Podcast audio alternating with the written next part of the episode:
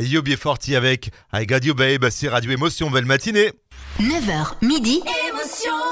C'est la grasse mat, c'est Radio Émotion. Et tous les mardis matins, on accueille avec grand plaisir Muriel Mayette Holz, la directrice du Théâtre National de Nice. Bonjour Muriel. Bonjour à vous tous. Alors, où est-ce que tu nous emmènes ce mardi? Eh bien, ce matin, je vous emmène au monastère franciscain de Cimier. Mhm. Au commencement, ça n'était qu'une toute petite chapelle fondée par des bénédictins où défilaient les confréries de pénitents de Nice qui terminaient au monastère leur procession.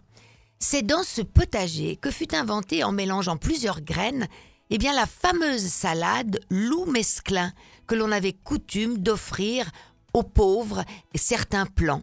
Dans l'église, il y a trois magnifiques retables de Louis Bréa et des fresques qui relatent son histoire.